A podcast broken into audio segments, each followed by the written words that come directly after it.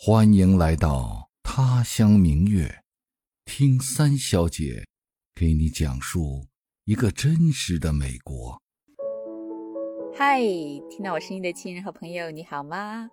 我是三小姐小黎。今儿这期节目呢，是为了参加喜马拉雅的创作活动，迎接春天的第一步做的，来聊一聊，每到春天就。必打卡旅游的去处，其实是我们这个周末正好去美国国家植物园看花，这也是我们每年春天都会去的地方，刚好合了这个主题，所以就参加了这个活动。中国人嘛，历来是有踏青的习俗的，在我们老家有一个叫石家庄的村子，在五凤山的山脚下。离城呢只有几里路吧，住着不多的几十户人家，但是呢那里是我们附近种樱桃最多的地方，还有一座小庙和一条细细的瀑布，所以那个地方就有了一个家喻户晓的名字，叫水帘洞。对，就是《西游记》里花果山上的水帘洞同名的那个水帘洞。当然，这个水帘洞和美猴王孙悟空没有半毛钱的关系，只不过那儿有那么一条瀑布，瀑布下的山崖呢，正好稍稍的往后凹进去了一点儿，能走人，所以就叫了这个名字。石家庄其实最著名的就是樱花，每年三月樱花盛开的时候呢，又赶上三八节放假，所以城里的老老少少、男男女女都会成群结队的。去那里看花，顺便呢去旁边的小庙拜佛。对于生活在那儿的人来说，去石家庄水帘洞看樱花就是每年春天必去打卡的地方。我当然也去过很多次，到现在我还记得，早春的时候草还没有长长，一座座高高低低的山看上去是枯黄的，但是呢。田里的苗已经发芽了，绿油油的。田边啊，山脚下，房前屋后的樱花开得特别好，粉粉嫩嫩的，层层叠叠，特别好看，就好像整个村子是坐落在花海里面的。有一阵子，我特别羡慕住在那个村子里的人，觉得他们的生活好有诗意呀，好美啊。现在想起来。我还记得轻柔的风带着樱花的香气吹过脸颊，吹起头发，偶然呢还会扬起一阵花瓣雨，悄没声息地洒在你的肩上。春天的阳光暖洋洋地照着，整个世界显得轻松写意又焕然一新，就像朱自清先生的散文《春》里说的，一切都像是刚睡醒的样子。欣欣然张开了眼。后来到了美国，在他的首都华盛顿 一住就是十几年。幸运的是，华盛顿也有一个特别有名的看樱花的地方，那就是 D.C. 的潮汐湖畔。那儿的樱花虽然不结果，只看花，但规模比我前面说到的石家庄的樱花大了不知道多少倍。绕湖一圈有几千株。都是从日本移植过来的。每年三月底都有一个二十来天的樱花节，年年有几百万的人来看花。这也是我们生活在 DC 以后春天必去打卡的地方。就好像是只有去看过了樱花，才感觉到了真正的春天。今年预报的樱花盛开的高峰期。是三月二十九号左右，得再过一个星期才能去赏花。不过我去年专门做过一期去潮汐湖看樱花的节目，是第二十五期，有很多樱花的照片。有兴趣的话，你可以去翻来听听。那我今儿要说的呢，是春天另一个我们去打卡的地方，那就是美国国家植物园。其实。不光是春天了，因为那儿四季都有不同的 值得去打卡的风景。春天的花就不用说了，从玉兰、梨花、樱花、杜鹃、玫瑰到牡丹，随着时间的变化，一种花接着另一种花，几乎每个星期都能看到不同的花在盛开。当然，不能错过的还有夏天的荷花、秋天的叶子和冬天的梅花。这当然既是自然的恩赐，也是人为栽培的结果。反正呢，四季有花香，日日景不同。那美国的国家植物园呢，是一九二七年建园的，在国会山东北方向三公里多一点的地方，占地差不多有两平方公里的样子，是美国农业部研究中心的一个分支，所以它不仅仅是一个免费给人们去观赏植物和花卉的地方，它更是一个学术机构。致力于树、灌木、草坪和花卉的应用研究和开发，所以它不光有面积巨大的户外景观，还有图书馆、收藏馆和一个超过八十万个标本的植物标本室。对了，我在第五十期专门介绍过的美国国家盆景园也是它的一部分，因为它离市中心很近嘛。就是住在 D.C. 附近大华府地区的人们经常去溜达的地方。这个植物园呢，有好几个大的展区，很多个小的分区。比如说亚洲展区就有日本的林地、中国的山谷和韩国的山坡，还有蕨类原生植物展区，各种开花的树单独是一个展区。乔木和慢速生长的松树类的，又是不同的展区。还有来自五十个州的州树，也是一个单独的园林。居然还有一个国家草药园。当然，我提到的盆景盆栽和奇石在盆景园也是一个单独的展区。就像我刚前面说的，植物园呢，竟然有学术研究的功能，它制定的规矩就比较细。除了常见的规定，比如说，十六岁以下的孩子必须由大人陪同，宠物必须拴着皮带，而且主人必须清理狗粪之类的。它还规定，只能在规定的野餐区吃东西，其他任何地方都禁止烧烤、生火、喝酒，除了徒步和骑自行车。也禁止在植物园里游泳、玩水、钓鱼、滑雪、放风筝等等这种户外活动。植物园里有大量的树木，很多都有上百年的历史，当然也是禁止爬树的。最主要的是，它明文规定，所有的植物、鱼类和野生动物都受到保护，严禁收集任何植物，包括花、叶子和种子。违者。必究，所以整个植物园的生态保护是非常好的。我刚说了，植物园四季都有不同的风景嘛，所以在它的官网上，每个月都有一张推荐的旅游线路图。我们今儿走的就是三月份的推荐线路。这个季节呢，这条线路上有很多开花的树，比如梨花、垂樱、早樱和玉兰花。说起来，美国的梨花呢，和我老家的梨花是不太一样的。这些梨树算是景观树，主要是看花儿。花开的时候呢，还没长叶子，满树全是花儿，一簇一簇，一团一团，密密匝匝，树干都被繁花遮住了，一眼看过去，就好像落了满树的雪，映着蔚蓝蔚蓝的天空，真的就像古诗里说的。掩映梨花千树雪，它的花很繁嘛，果子也就很多。可是这种梨树结的果子是小拇指头那么大，人是不能吃的。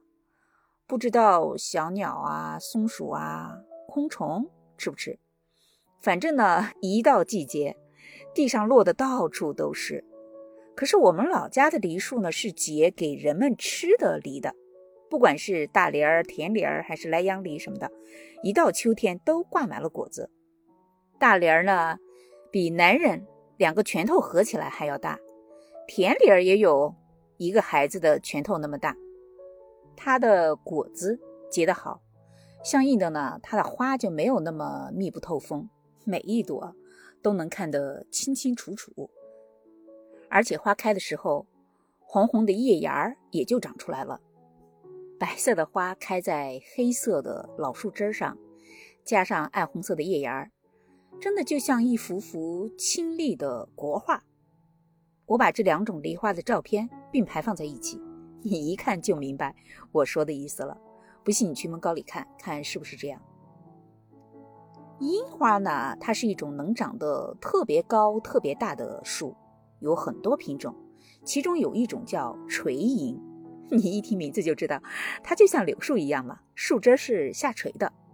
它开花的时间呢，比一般的樱花要早，是早春最美的花树之一吧。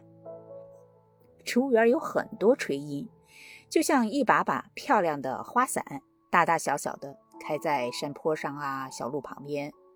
其中有两棵垂樱特别大，大到需要用钢木的支架。把巨大的树枝支撑起来。今儿呢，正好赶上专程从日本请来的专家给这两棵树做支架的活动，有很多专业的人员参与，回答民众的各种问题。我前面说过，这个植物园是带学术研究性质的，所以它每个月都有相关的专业活动，比如三月份的本土植物研讨会，四月份的春季国际花道展，五月份的。本地的盆景展什么的，其实这个活动其实就是其中一个。三月份在美国东海岸还是有点冷的，天气乍暖还寒，忽冷忽热的。最近这两个星期更是 阴晴不定，暖和的时候十几二十度，冷的时候一夜降温到零下。所以今年早春的花就遭了殃，刚刚开开，一场降温。就冻蔫了，所以植物园玉兰花区的玉兰花都是这样。虽然有很多不同的品种，白的、粉的、桃红的，还有黄玉兰。除了黄玉兰，因为花期略晚一点嘛，没有受到太大的影响。其他各种玉兰花，不管是高高的大树，还是矮矮的小树，也不管是只开小孩拳头大的那种小花的。还是开碗口那么大的大花的，都被冻得干枯萎缩了。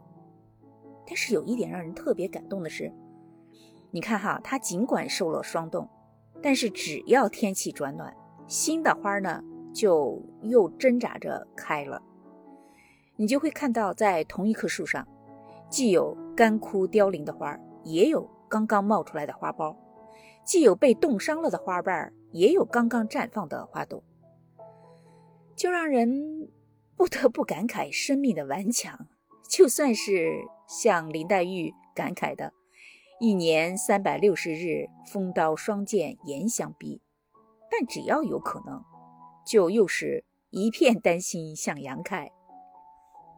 所以在玉兰区赏花的时候，我还挺感慨的。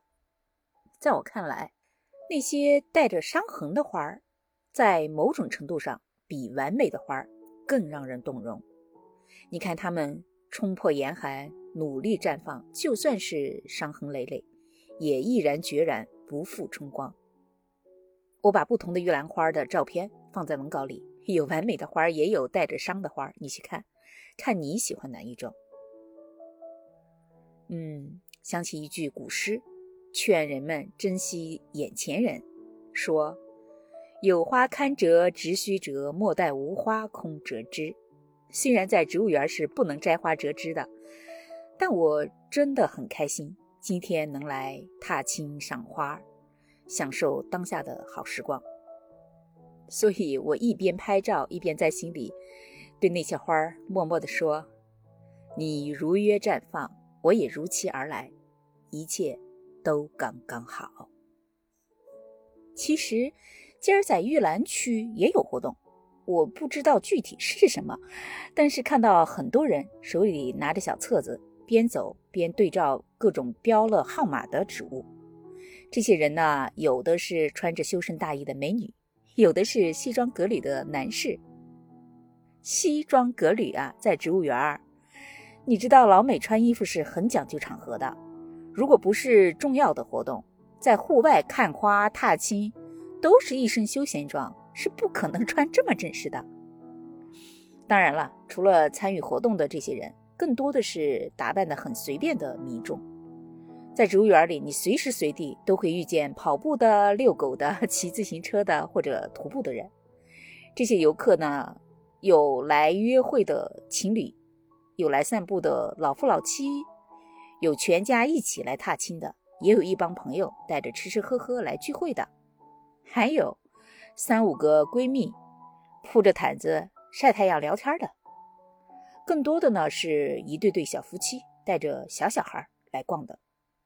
哎，说起这个，我顺便提一句哈，在美国带娃不是妈妈的专职，很多美国家庭就有爸爸在家照顾孩子当专职奶爸的，所以在美国有一个。很常见的情景，就是经常会遇见胸前兜着孩子逛商场的爸爸，或者把孩子背在背上爬山的爸爸，或者呢是推着婴儿车在跑步的爸爸。在美国是不会有人瞧不起在家带孩子的爸爸的，当爸爸的出去遛玩也是很 悠然自得、毫不自卑的。比如大导演李安。当年也是在家带过好几年孩子的，所以我觉得这个观念是非常好的，是值得我们去借鉴的。今儿天气特别好，我走着走着就走到了中国谷。这个季节呢，中国谷基本上是荒的，只有路口的竹子还绿着，山坡上呢偶然有那么一两株茶花在开，干枯的落叶堆里零零星星的有一些野花。附近有一个牌子说，那一片有野生姜，我也不认识，不知道是不是。不过呢，那儿有一座中式的小凉亭，红色的柱子，绿色的顶，还挺醒目的。凉亭下面呢，有一条弯弯曲曲的青石小路，路边开着一束紫荆花和一束黄色的花，不知道是不是梅花，花朵是一串一串下垂的。看起来不太像，至少和一般的梅花 长得不一样。我不知道，嗯，另外还有一两种我叫不上名字的花，我把它们的照片呢都放在文稿里。你要是认识呢，就留言告诉我一声，也让我学习学习，长长知识。一般来说呢，去植物园当然是看花花草草嘛。但是美国国家植物园有一处景点是和植物完全没有关系的。那就是二十二根美国国会大厦的旧廊柱。那些砂岩的石柱是一八二八年修建美国国会大厦的时候使用过的。他曾经见证过很多美国总统的就职典礼，包括著名的林肯总统哈。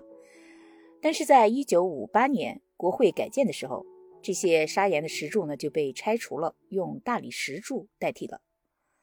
后来呢，这二十二根石柱子就被安置在国家植物园，成了那儿的一处历史人文景点，也成了植物园的标志性建筑。那些柱子呢，是古希腊式的设计，柱身修长，顶上雕满了花花叶叶，既精美质朴，又有时代感。那些柱子很粗，我一个人是抱不住的。也很高，特别高。站在地面仰望的时候，你就可以想象需要有多大的空间，才能配得上这么粗、这么高的柱子。那些柱子中间呢，环绕着一个小小的喷泉，有一条石头铺成的小水渠往下，连到后面低处的一个水池里。所以从后往前看，水中的倒影和地面上的柱子交相辉映，特别壮观。可惜今儿那个水池里没有水，没有办法拍出来这种效果。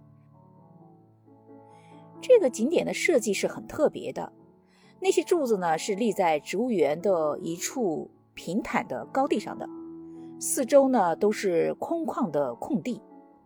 这个季节吧，虽然草绿了，但是因为地里有各种枯枝败叶嘛，看上去还是枯黄的。风刮过的时候，就有一种。特别荒凉的感觉，尤其这些柱子是立在露天的嘛，常年的风吹日晒，有些地方留下了黑色的斑块，有的地方也长满了青苔，就非常有历史感。反正我每次看到都会想到希腊的神庙。这期节目封面的照片就是这些廊柱的全景。文稿里我还放了同期的一个石墩子，你去看会看到很多细节。总之，和中国的古典建筑是完全不同的。